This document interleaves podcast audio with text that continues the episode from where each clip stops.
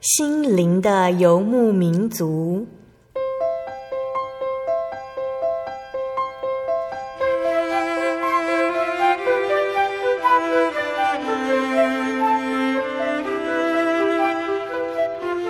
在这个谁都不管谁的后现代社会里，每个人的心灵都是游牧民族。成长的过程就是寻找的过程。每一颗漂泊的心灵，其实都在寻找生命的绿洲。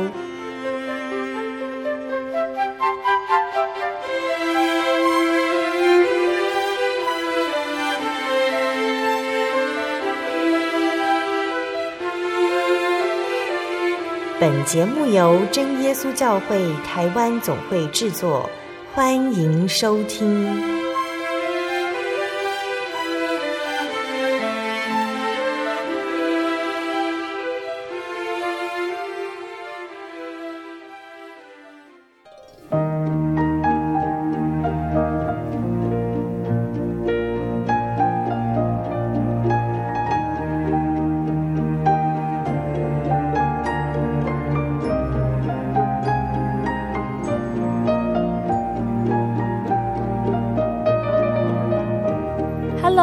在空中收听《心灵游牧民族》节目的听众朋友们，大家平安，我是贝贝。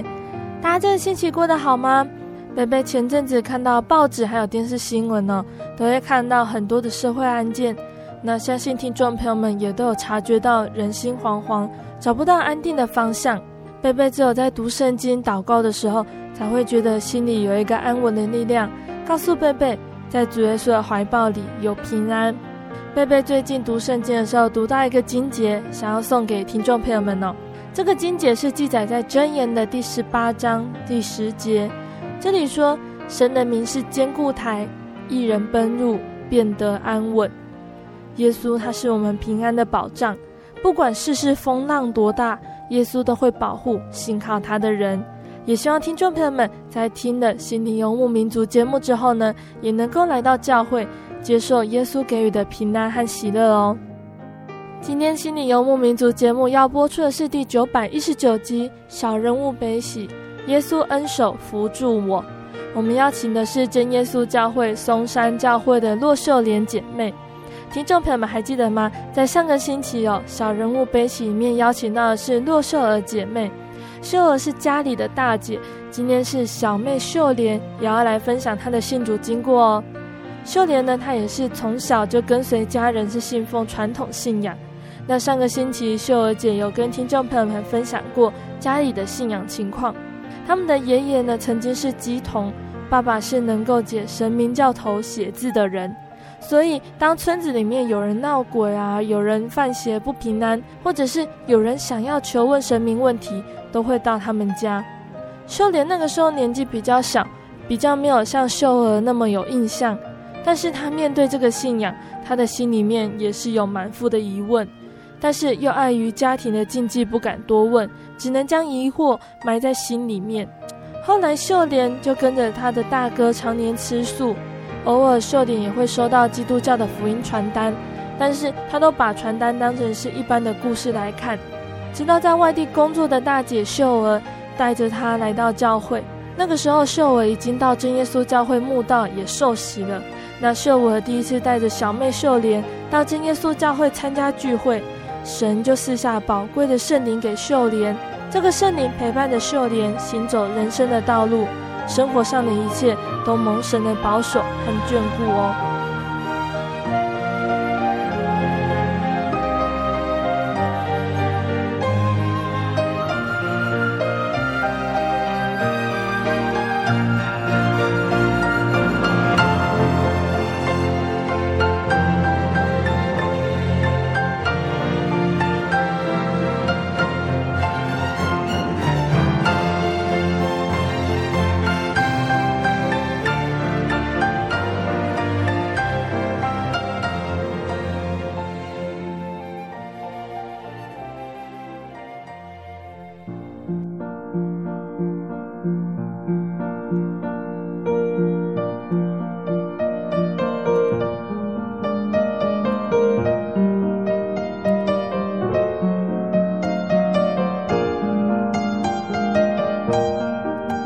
请秀莲姐开始分享见证之前呢，我们先请秀莲姐和听众朋友们打声招呼吧。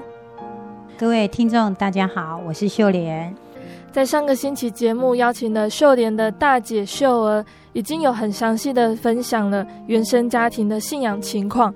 那我想请问秀莲姐，你对于原生家庭这个一般民间信仰的想法是什么呢？大家好哈，因为我的原生家庭是一个传统的信仰，嗯、那因为我们的那个信仰比较特殊，就是因为我们是一个农村，是一个闭塞的农村社会，所以我们没有任何机会可以接触到有关我们民间信仰以外的一个信仰，不管是基督教或天主教都没有办法去接触。那因缘聚会是因为我们刚好有那个机会点到南部去求学。那但是也不会因为环境的改变，那你的信仰就跟着改变。所以我们还是把我们的信仰带出去，并没有因为说你离开了这个环境，那你的信仰就不见了，也没有。所以我们就跟着过去。但是因为我那时候还很小，那小小的年纪，对于信仰这个东西本来就会有很多的好奇心。那我说过，我们的信仰是随着我们到那个环境，所以我们到那个环境去，我们还是继续做民间信仰的一些拜拜活动。那小孩子会好奇，会问。那因为我们那个信仰很特殊，就是只能做，只能看，不能问。所以当你小孩子要问的时候，都会被长辈一些们讲说，小孩子跟那狼无心无吹，就是你只能听，但你就不要再多嘴问。嗯、那这样就会造成说，小孩子心里的一些疙瘩在，就会慢慢产生酵素，或者好奇心会演变到一直说，因为你一直压抑、压抑、压抑、压抑，到最后你就会成为一个点。那在我那时候很小的心灵的，因为好不能问，那我就放在心上。但是呢，我自己会告诉我自己说，既然你们信的那些都这个不行，还要再去求另外一个更大的，那我一定要找一个比玉皇大帝还要大的大帝来压过你。那我要成为他的儿女，这样我就比较有优越感，我就会赢过你们。那时候是我在心里的一个小小的一个。哎，秘密就隐藏在我心里小小的一个秘密，但是我不敢讲，因为那种信仰是不准我们讲出来的。但后来为什么会去信仰一贯道？哦，这个要讲到就是说，呃，上个礼拜我姐有提到，就是说啊、呃，因为她去接触到一贯道，嗯、那我们会接触到一贯道，是因为我们的兄长生病，所以呢，我们大大小小会为了。兄长的生病，大家就去追求那个，为的就是要让他的病得医治。嗯、我相信一般人都会这样做，只要说对家里的人有好处的，不管是什么，都会去做。相对的，我们对一贯道这个信仰也是这样子，为的就是让兄长的病得医治，所以我们全家人都去信那个一贯道。那一贯道这个信仰也蛮奇特，我们就是吃素。那所以呢，我的便当里面永远就是红萝卜跟酱油。为什么？因为青菜会黄。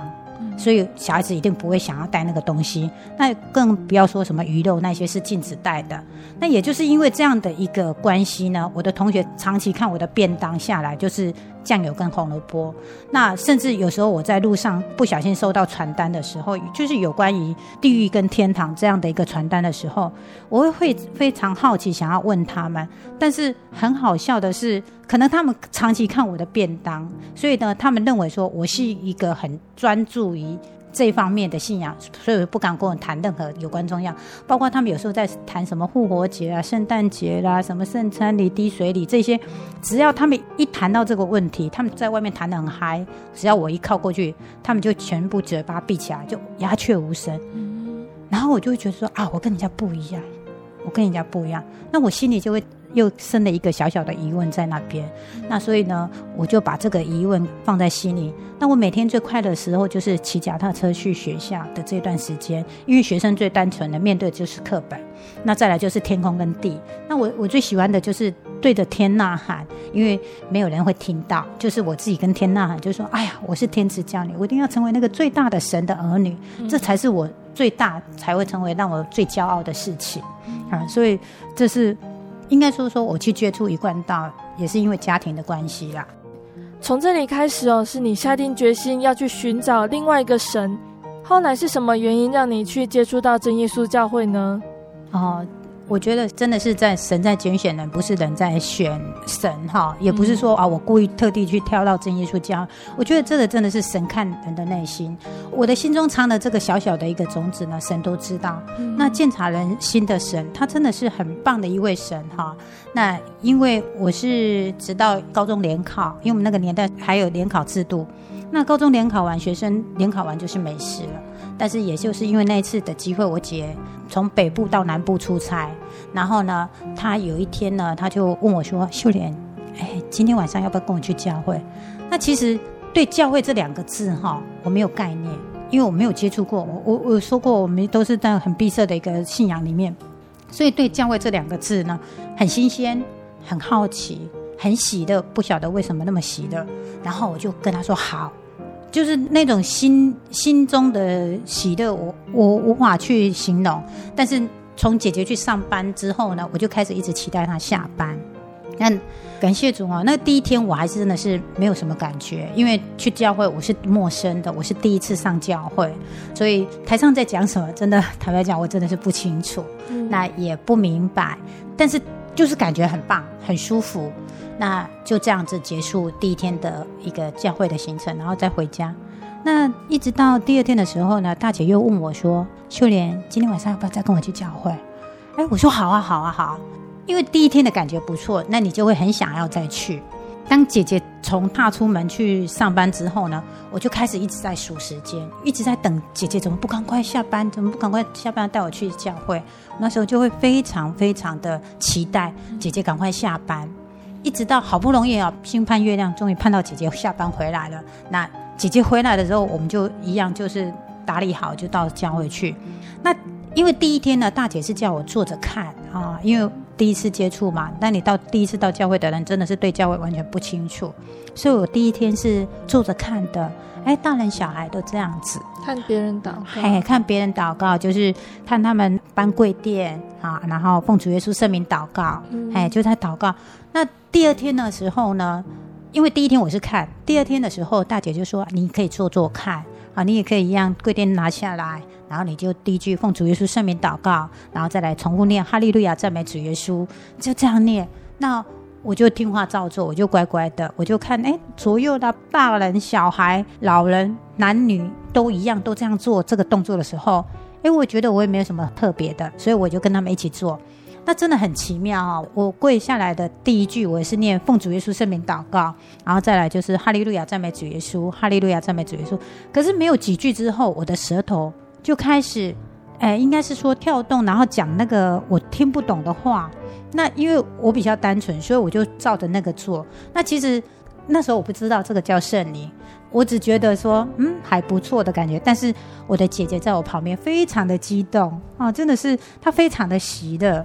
那哦我我那时候才知道哦这个叫做圣灵，我得圣灵。嗯、那其实我蛮感谢主的，就是说其实当下我不明白说神为什么那么早赐圣灵给我。那我也不明白神以后的作为是什么，但是事后这样回想起来，我真的是凡事都有神的恩典，凡事都有神的时候。那神是圣灵给人的时候，那个时间哦，不是我们人为可以去控制的。那我们也不明白神要我们做什么，但是唯一我现在可以确认的就是说，当时神赐下圣灵给我。对我有两个很大的帮助。第一个呢，就是坚固大姐的信心，因为那时候大姐刚受洗没多久，她还没有得圣灵。那第二个呢，就是帮助我自己以后我要走的路，因为其实我也不知道我以后会发生那么多那么多的事情，但是奇妙的神，他完全都知道，大能的神，他完全都知道我以后要走的路，所以他先赐下圣灵来帮助我，来保守我，来眷顾我。这是我得圣灵之后，我自己这样回想过来，我真的很感谢神。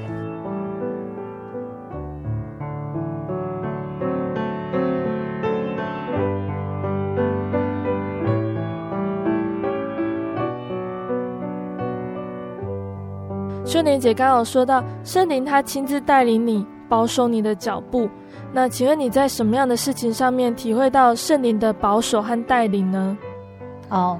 我首先来讲，呃，我自己得到圣灵，一直到我受洗前的这一段恩典跟管教，哈。那我觉得圣经上有一句话讲得很好，哈，因为神所爱的，他必管教，哈。因为没有做儿子的哈，没有不被父亲管教。这个儿子如果不是父亲所爱的，父亲根本不会理他，就放牛吃草了。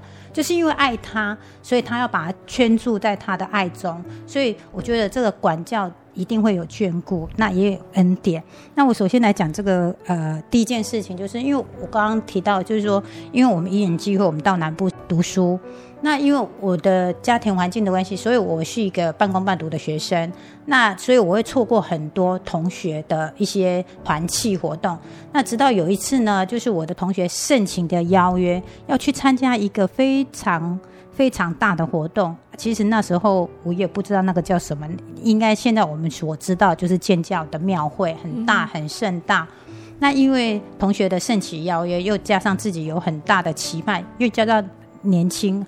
爱玩好奇就会很想去，但是呢，我完全忽略了大姐她曾经给我的交代哈，因为那时候我得圣灵的时候，哎，其实大姐给我很多很多的交代跟建议跟注意事项。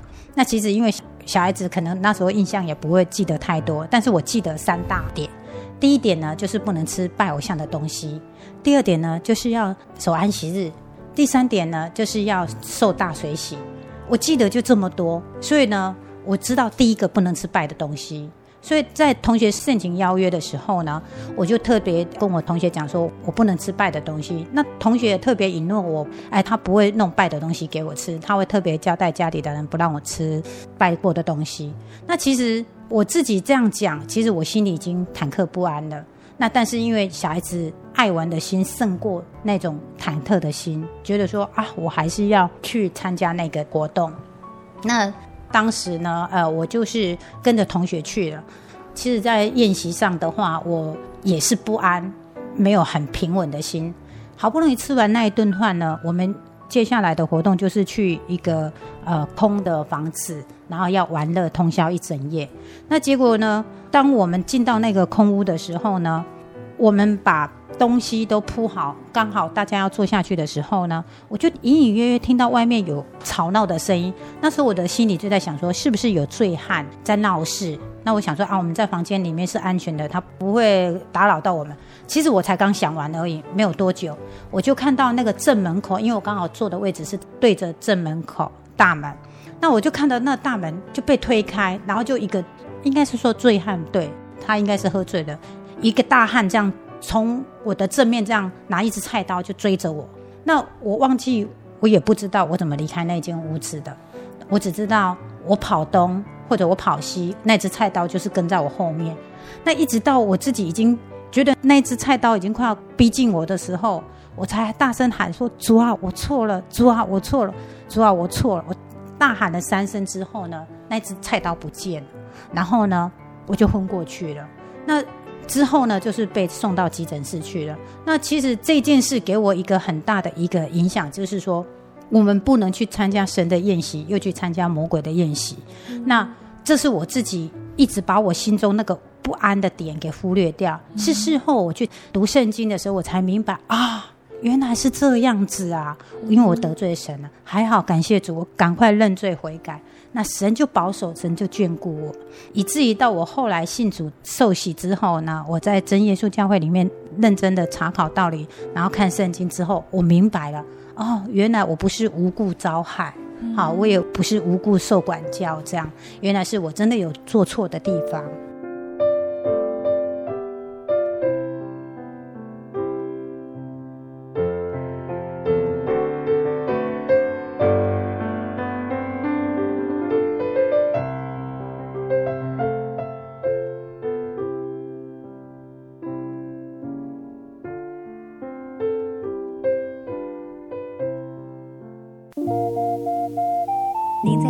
曾经看过这样的招牌“真耶稣教会”吗？也许您很想，但是却不好意思进来看看。其实我们真的非常欢迎您。下次当您在路过真耶稣教会时，欢迎您进来与我们同享神的恩典。真耶稣教会，台中邮政六十六至二十一信箱，欢迎来信，愿您平安。心街上漫游，不知何往，寻寻觅觅却找不到生命。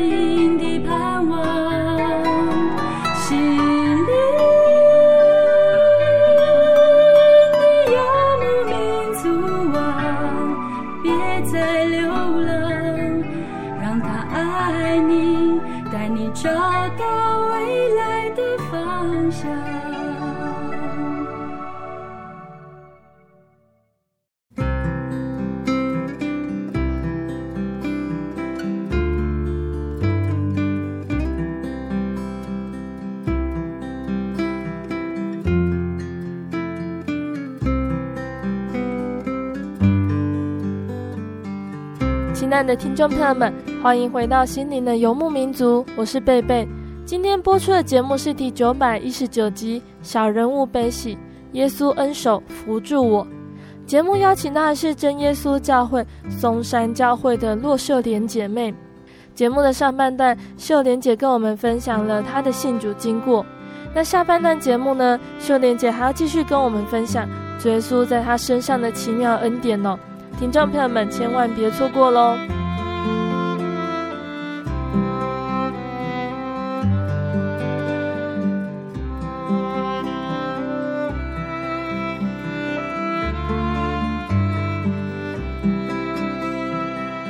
在节目的上半段，我们听到秀莲姐她刚接触到真耶稣教会，并且亲自体会到有神的同在，有圣灵的管教。但是耶稣他本来就是慈爱的神哦。在秀莲姐慕道期间，也蒙神医治肾结石的病痛。那我们现在请秀莲姐来和大家分享。哦，好，大家好，我现在要分享的就是说神的恩典跟神的看顾哈。我事先得到圣灵，那我不知道神给我的恩典要彰显在哪里。那我现在来讲这个恩典呢，是神的看顾哈。嗯，我记得我那一年是应该是高二高三，我已经忘记了哈。那件事让我印象非常深刻，是因为我我刚刚一直强调说我是一个工读生。那当时我的工作是在学校的餐厅打工。那平常呢，我都是下完课，然后之后差不多四点半上下到五点之间，我一定要赶到学生餐厅去帮忙打菜的工作。那我们的教室跟我们的实验室呢，离那个学生餐厅其实只有一个大操场，还有几个大道。其实平常呢，只要走过去呢。五到十分钟应该都很快，因为小孩子的脚步应该是很快，五到十分钟很快就到了，真的是有时候甚至不到五分钟，只要跑快一点就到了。嗯，那我记得那一天印象非常清楚，是我刚上完课，我就照立常的生活，我要去先生餐厅打工。那我走过那个几个林荫大道之后呢，我就开始觉得不对劲了。那个林荫大道好像要走不完这样，好不容易走到操场的时候，我的那个。腹部下面啊，就非常非常的痛，痛到哈，我真的是没办法形容哈。那我的手压着我的那个左下腹部，就这样忍耐的想要把那个四百公尺的操场走完。可是偏偏我我不知道那个操场怎么变得好像几百公里，怎么走都走不完，真的是举步维艰。我在走的时候真的是那个冷汗一直冒一直冒。那好不容易呢，我几乎都要用爬的了。好不容易到了那个学生餐厅，因为我们学生餐厅是地下室。那我在走那个楼梯还没有下去，因为平常我是一个非常准时的人。那我到那个学生餐厅的时候，其实厨房的妈妈都非常的疼爱我，都对我非常好，从来没有对我大声过。可是呢，因为那一天我严重的 delay 到，我五点多，人家已经所有的学生都已经就位了，那个菜哦是厨房的妈妈帮我打的，等于说我是严重延误到工作。那厨房妈妈一看到我就开始，应该是说骂我啦。她说：“陆秀莲，你怎么可以这么不准时？怎么样？”可是她没有讲第二句话的时候，她因为我在走那个楼梯的时候，她看到我的脚，她就知道是我。她还没骂完第二句，看到我的脸的时候，她吓到，她就高喊：“老师，你赶快来！”她喊得很惊慌。那其实我已经快昏倒了，我已经那个冷汗已经冒到啊，那个我的衣物全部都湿掉，非常的严重。然后我们老师本来在吃饭，然后就开始。因为我们的妈妈那个喊得太恐怖了，所以那老师就推倒那个椅子，就冲过来一看，啊，看到我二话不说，赶快抱着我，然后就送急诊。那一直打完点滴之后呢，因为晚上了，只是那个小诊所，那他就说你还是要去大医院看看，这个情况好像有点不是很好。那好不容易那个点滴掉完了，老师带我回家，然后就跟我说，隔天我们去医院看。那因为其实我蛮感谢神的哈，我们学校的老师跟学校的那个餐厅的妈妈都很照顾我。那隔天呢，老师就带我去比较大一点的诊所去看。那他就跟我做了超音波检查，我有看到那个片子，但是他跟我们老师在谈。那其实我都不懂，因为都交给老师在弄。那因为都是老师非常疼我，所以他们都帮我看得很好。可是我看到老师的那个脸呢，是一个穿的。那个眉毛之间是可以夹死蚊子的，那他就皱成那个不能再皱，然后我不敢问，因为想说老师怎么那么严肃。然后隔天我只听到我们老师又交代我，我们明天再去另外一个医院看。我就说好，其实我心里很纳闷，不是今天已经看过医生了吗？为什么还要再看？但是我都没有讲。然后隔天呢，下完课他又带我去另外一个医生那边看，那得到的结果就是我肾结石。他说可能是我体质上的关系，我那个肾结石呢，最大一颗有一点我的小指头这么大，很大，所以是很严重的，所以才会那个。那其他呢，我不是只有一颗，我还有好几颗，好多的散布在我的那个肾附近，那全部都是石头，所以才会那么严重。那他们就先问了医生要怎么处理。当然，这个都是老师在帮我处理。那之后呢，每天所接触到的就是老师给我的西药，老师是给我西药，怎么化石水啦，什么处理结石这方面。那厨房妈妈呢，她又特别交代，所以我厨房妈妈就很有爱心，每天呢就帮我熬一大锅的那个化石草的水，中药的，然后。因为我是一天三餐到学生餐厅打工，六点多都到学生餐厅，然后中午，然后晚上，所以我一天要吃三次的化石草，外加呢晚餐结束之后呢，那个厨房妈妈又在一个保温瓶叫，呃，就晚上要喝，就是睡前喝，等于说我一天吃四次，那这样对我来讲的话，我的身体是负荷不了的，就一连串好几天之后呢，直到有一天我又昏倒了。然后我觉得我受不了，那我就去跟厨房的妈妈说：“高妈妈，对不起，我可不可以不要喝了？”她说：“为什么？”我说：“我喝了，我都晕倒了。”那这样，他说：“啊，你没救了，你没有办法可医了啦，你现在只能最后一个动作去动刀。”那我们老师给我好几瓶的那个化石水，我也吃了，然后甚至呢，我也用那个偏方。他说：“那这些东西都没有办法的话，那就是你去喝啤酒。”你就是大量的喝啤酒，然后让那个石头看能不能掉下来。如果掉下来的话，你就没事了。因为我不会喝酒，所以呢，我还是试过喝啤酒。然后我就把自己打理好，然后坐在床上，把那一罐啤酒终于喝完了。可是我就醉倒了。那这样子的还是没有功效，石头还是照样存在。一直到最后，老师就放弃了，因为我的身体已经受不了。其实这段时间呢，我除了哭就是哭了。因为没有办法，因为小孩子真的很无助。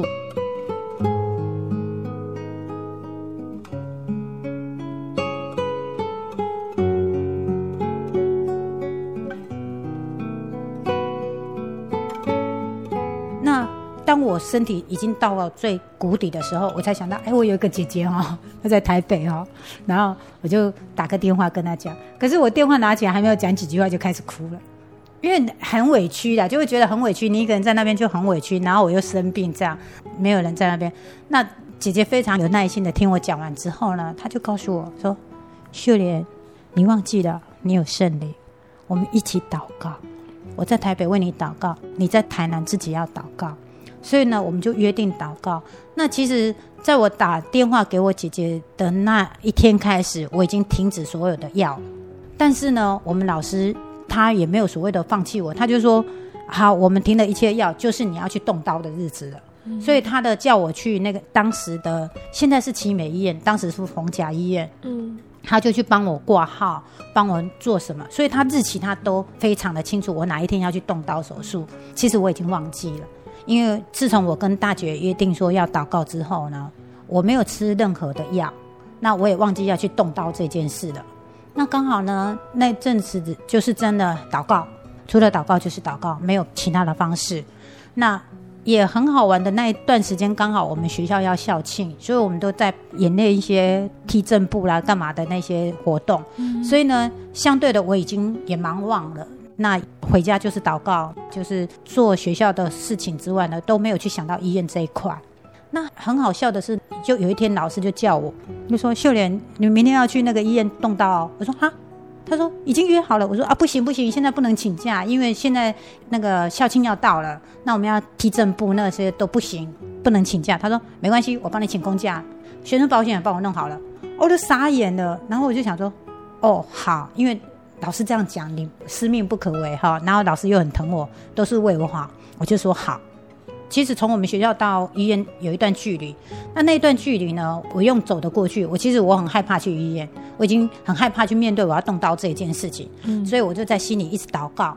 那个算祷告吗？其实严格讲起来，是我跟神之间的对话。嗯，所以呢，我就跟神讲说：主啊，如果真的真的非要动刀不可。求你不要让我太痛，因为其实我的痛感神经很敏感，我很怕痛的，稍微有一点点痛我就晕了。所以呢，我一直在跟神对话，我就一直在跟神求，我说神啊，能不能不要动刀？能不能不要动刀？我一直跟神这样不断的重复对话，甚至呢，我也只有讲那句话：如果真的不行，神啊，你真的要让我动刀，那就让我不要太痛。其实我这一路大概半个多小时的路程，我一直都这样跟神对话。那好不容易到了医院了，都就绪了。那到手术室的时候，那个医生是一个很年轻的，他就叫我把手术衣换上，我就换了。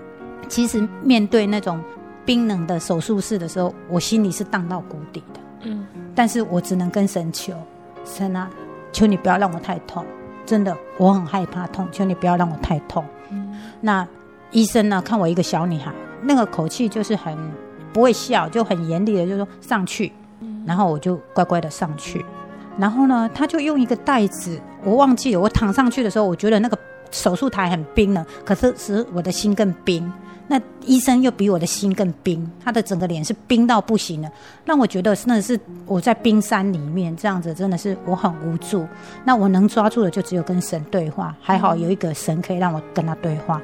所以我躺上去的时候呢，我就跟神讲说：“主啊，不要让我太痛。”当我就这样跟神对话的时候，那个医生就用一个袋子束着我的腰，很用力，很用力，很用力，很用力，用力到我呼吸不过来，喘不过气来。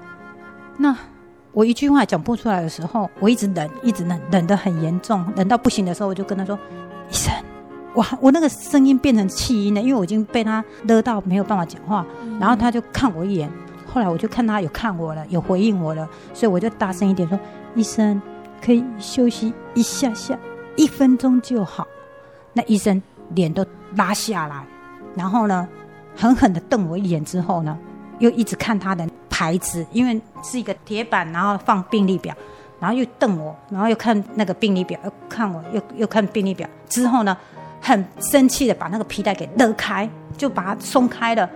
哦，我得到那空气那一刹那，我好舒服。我说主啊，感谢你。然后呢，他就叫我下来。我心里想说啊，我错了，我马上我不要休息了，你赶快做你的事。对不起，我妨碍你了。那时候我心里的想法是这样，我妨碍到那个医生了，所以医生生气的不要帮我弄，就叫我下来。嗯、那这样我是不是没有完成任务？所以我就说，那你继续好了，我不要休息了。医生回答的话让我吓一跳，嗯，他就把那个铁板往那个我的手术台旁边啪丢下去，说这是谁写的报告？这是谁照的 X 光片？这是谁照的超音波？这。搞什么戏弄我，浪费我的时间。嗯、我听到他一连串一直讲这些事的时候，其实我是傻眼在那边的，因为其实他在讲什么，我我真的是听不懂了。然后他说你可以走了。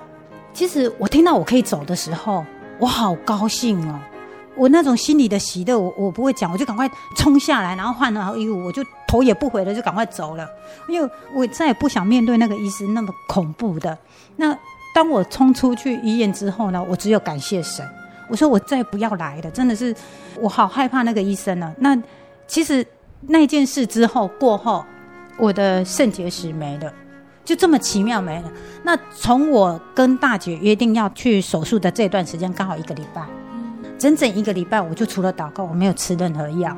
那医生呢会觉得说，有人在戏弄他，照错了。其实我觉得不是人戏弄他，我觉得是神医治了我。神在这一个礼拜之中垂听了我的祷告，他医治了我，所以我很感谢神。我从那一次到现在，快三十年了哈，我的肾结石没有再发作过。嗯，好，我那个病完全就不见了，所以我真的是感谢神。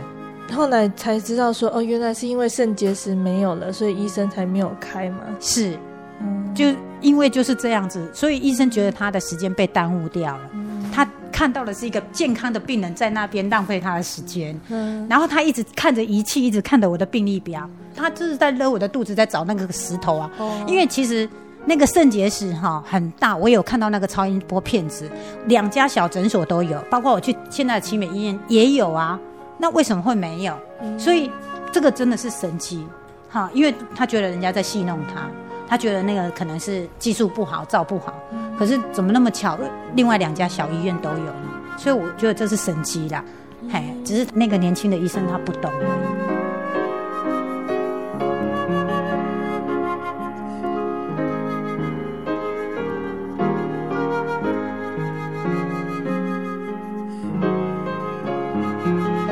姐今天跟我们分享的第一次祷告就得到了圣灵，有圣灵的同在哦，真的感受到了神的管教还有慈爱。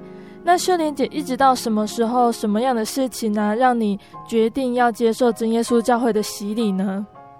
呃，我觉得感谢主哈，在我圣洁时的那个经历，让我感觉到哈，在人看起来是不能，在神都能。那前面有说过。姐姐给我讲的，我只记得三个大点。嗯，第一个就是不能吃拜的东西嘛，第二个就是守安息日，第三个就是大水洗。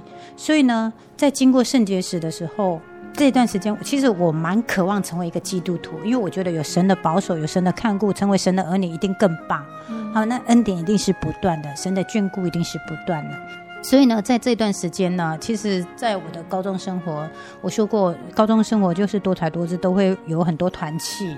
那其实呢，我跟很多人一样，我也会有好奇心，我也会很很想玩的心。那因为就在一次的那个因缘机会呢，我的同学呢，我们有一天走在路上呢，就遇到了，应该是说他可以让我们成为神的儿女的人。所以我们就很高兴跟着他走。他说：“你要成为神的儿女，跟我们走啊！”结果我们就去了。那结果去的时候呢，他就带我们到了一个呃小公寓吧，应该算是公寓的一个房子。然后他就说要受洗，然后我就说啊要受洗，好啊走啊，怎么？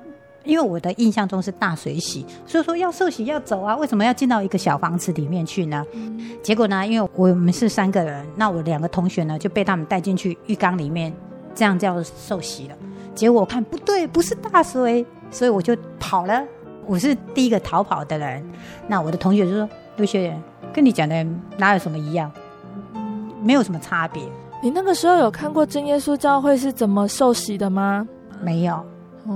哦。所以我完全凭想象。嗯、那我说过，大姐交代我要守安息日，所以呢，我几乎是安息日，因为那时候我们礼拜六还是要上课半天的，嗯、所以我都是下午的时候，我到那个台南的南门教会去守安息日。嗯、那呃，真耶稣教会很奇特的一点就是那时候我我不明白，但是呢，我每次去都会遇到一个很有爱心的阿嬷，嗯、就是发给我一个便当，然后呢。我就会觉得说，哎，为什么会有便当啊？原来黑板上写的南昆生受洗几个，但是当时我不明白，嗯、所以我，但是我的印象就留下来，南昆生受洗几个，好，所以我我认为大水洗是这样子的一个方式。所以，当我同学他们要去浴缸的时候，我觉得不对，跟我看到的不一样，所以我就跑了。这是我为什么要逃跑的原因。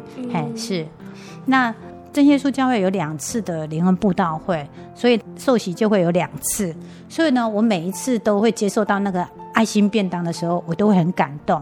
那一方面也会很难过，因为我不能成为基督徒，那我不能成为神的孩子，所以我会很难过。那这段时间呢，我就会非常渴慕想要成为基督徒。所以呢，在这段时间，我跟我同学他们呢，我就会到处去找团契啦，哈，到处会去找其他教会。那其实那时候我不懂。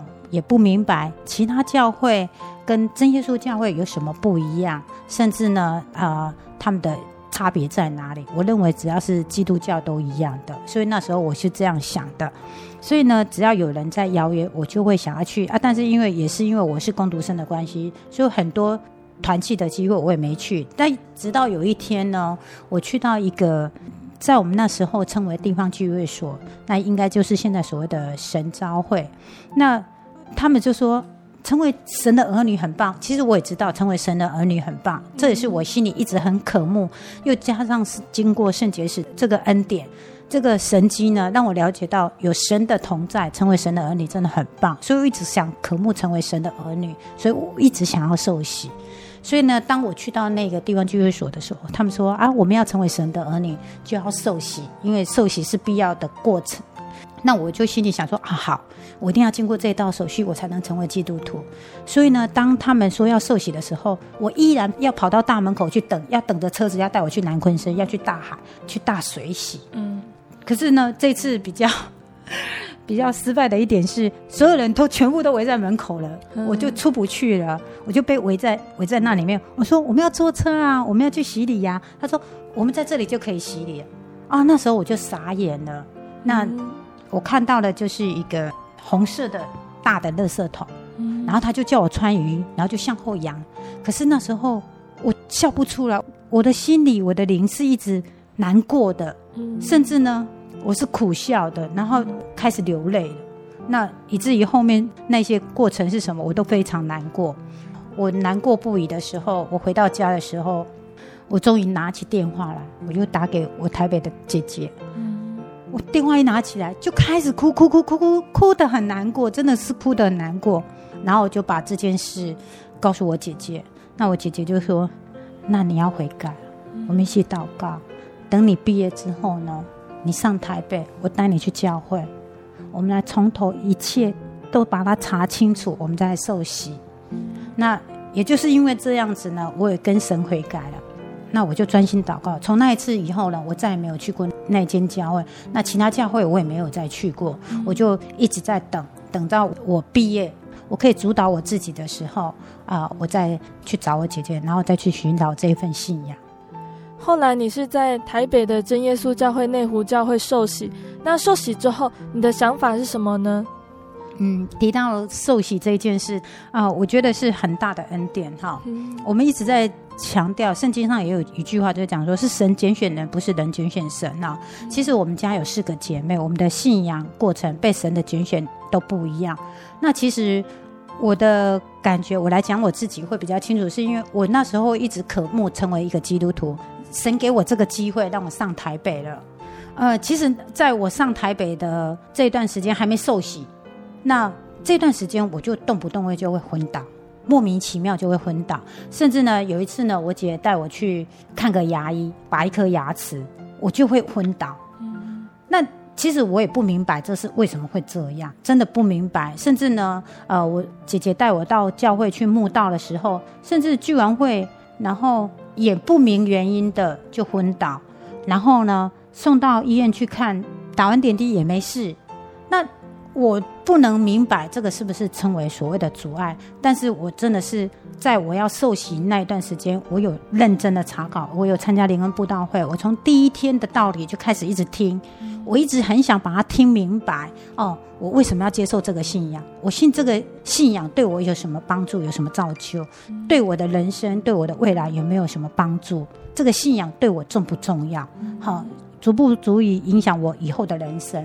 那。我觉得很感谢神，就是神愿意接纳我。那在那一段时间呢，我除了感谢就是感谢，因为神是给我一个很好的姐姐，然后弟兄姐妹也很爱我。甚至呢，有一次呢，我昏倒的时候，还是教会的一个执事帮我送医院的。那我觉得这个是真的是神的恩典跟神在开路。那。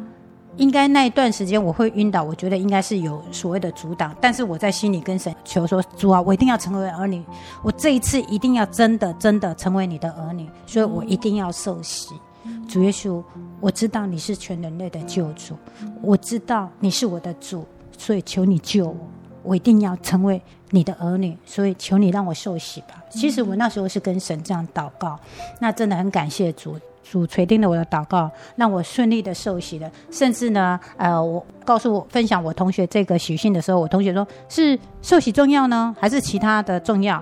诶，我忘记他那时候好像要去参加一个什么样的事情还是怎么样？还有一件事情要他办，他就问我说，他到底要参加哪一个？我说当然是我的受洗重要。他说好，那我就去参加你的受洗。嗯、那他就是其中一个被呃，我我刚刚有讲的说，在半路上被拉去那个浴缸受洗的一其中的一个同学。嗯、那他参加我们真耶稣教会的洗礼之后，他就说嗯，这个才是真的啦，嗯、这个才是你讲的那样子啦，大水洗啦。好，所以。她后来也是嫁了一个基督徒啦，我我觉得说也蛮感谢主的一个这个恩典哈。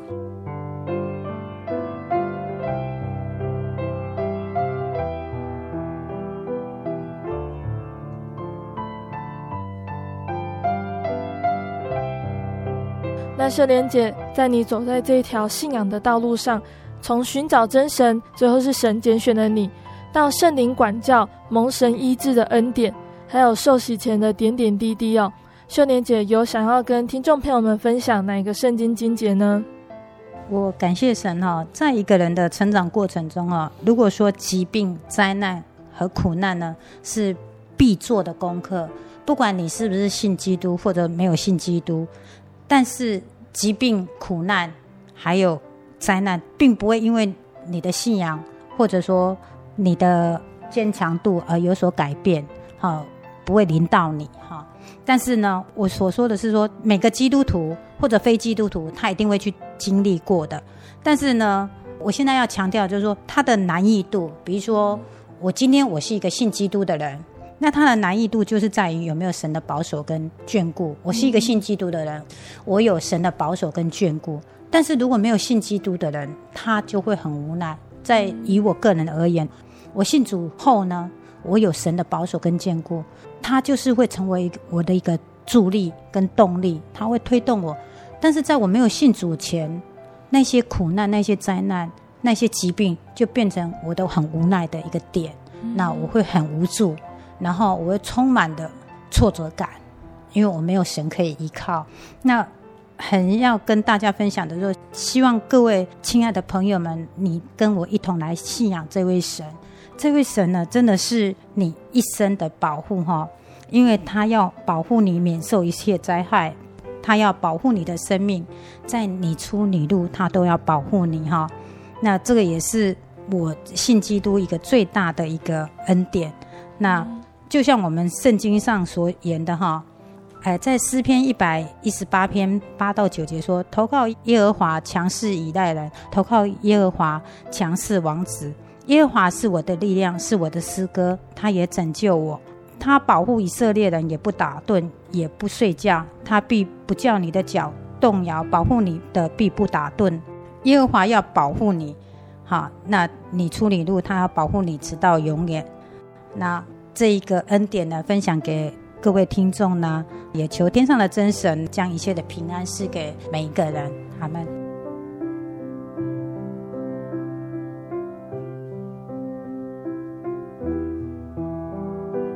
听完秀莲姐分享的见证哦，贝贝想到圣经上的一个经节，是记载在圣经的约翰福音十四章二十六节。耶稣说：“保惠师就是父因我的名所要差来的圣灵，他要将一切的事指教你们，并且要叫你们想起我对你们所说的一切话。”耶稣在说这一句话的时候哦，是耶稣带着他的门徒在以色列传福音。可是再过不久，耶稣就要为世人的罪被钉在十字架上了。而这一群呢，相信耶稣，但是信仰仍然需要主耶稣带领的门徒该怎么办呢？耶稣就应许门徒哦，不要担心，耶稣要赐下保惠师，也就是圣灵，来带领门徒完成传福音的工作。圣灵会帮助门徒应该要怎么传福音，也会帮助门徒当信仰遇到逼迫的时候该怎么办。也会帮助门徒更了解耶稣所说的真理。圣灵呢，也是进天国的凭据。那在耶稣升天之后呢，圣灵果然在五旬节门徒祷告的时候降下来了。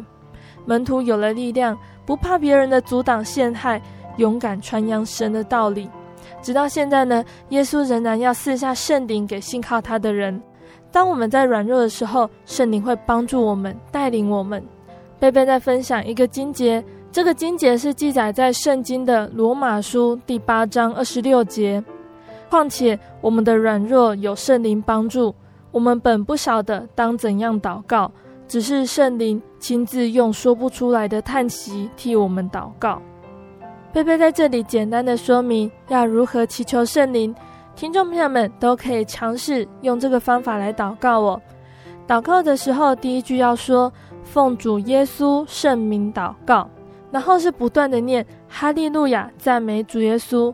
只要我们用信心和迫切的心来祷告。主耶稣就会让我们更明白圣经的道理，并且赐下宝贵的圣灵，就像秀莲姐讲的见证一样哦。圣灵会帮助我们、保护我们、带领我们。那期盼听众朋友们都可以来向神祈求圣灵，也更欢迎听众朋友们到真耶稣教会参加聚会和祷告。那贝贝在节目的最后要播放一首好听的诗歌，这首诗歌是赞美诗第六十二首。愿主偕行，任凭世事怎么变幻无常，心里都不会再惧怕，也不再抱怨，因为主与我们同行。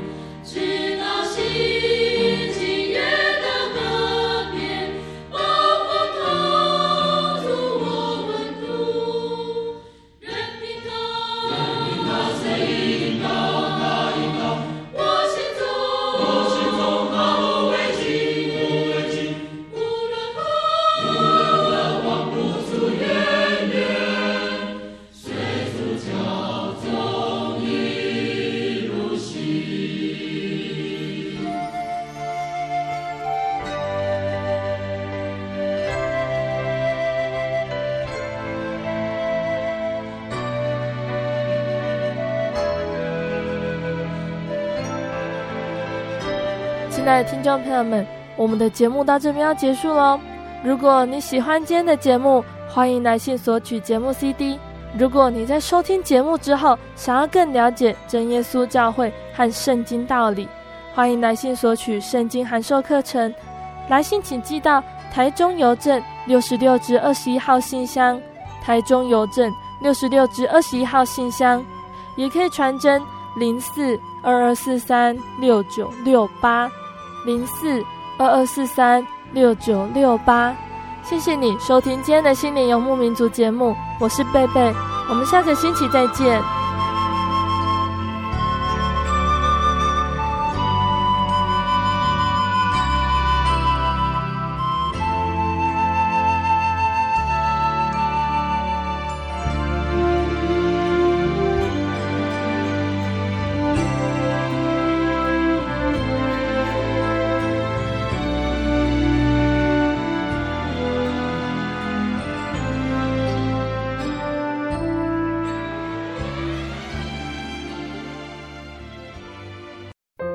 对圣经的道理好有兴趣哦，可是又不知道怎么入门哎。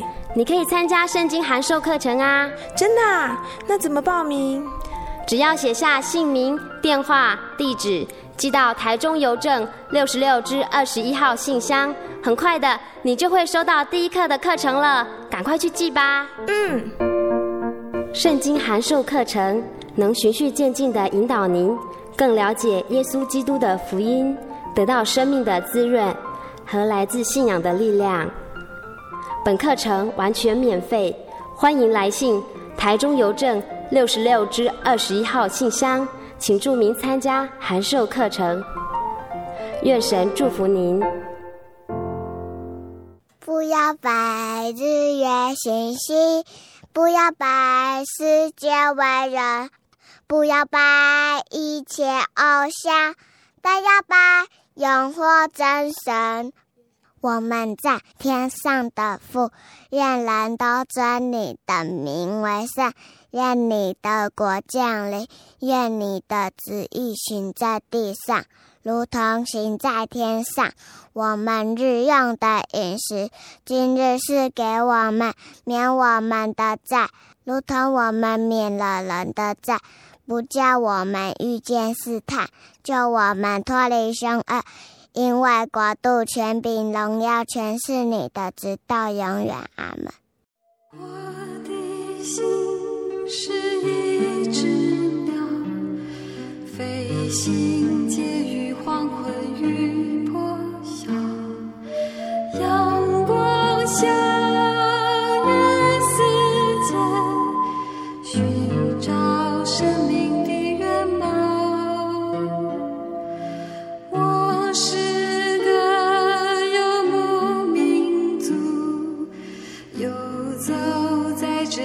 乡的小路。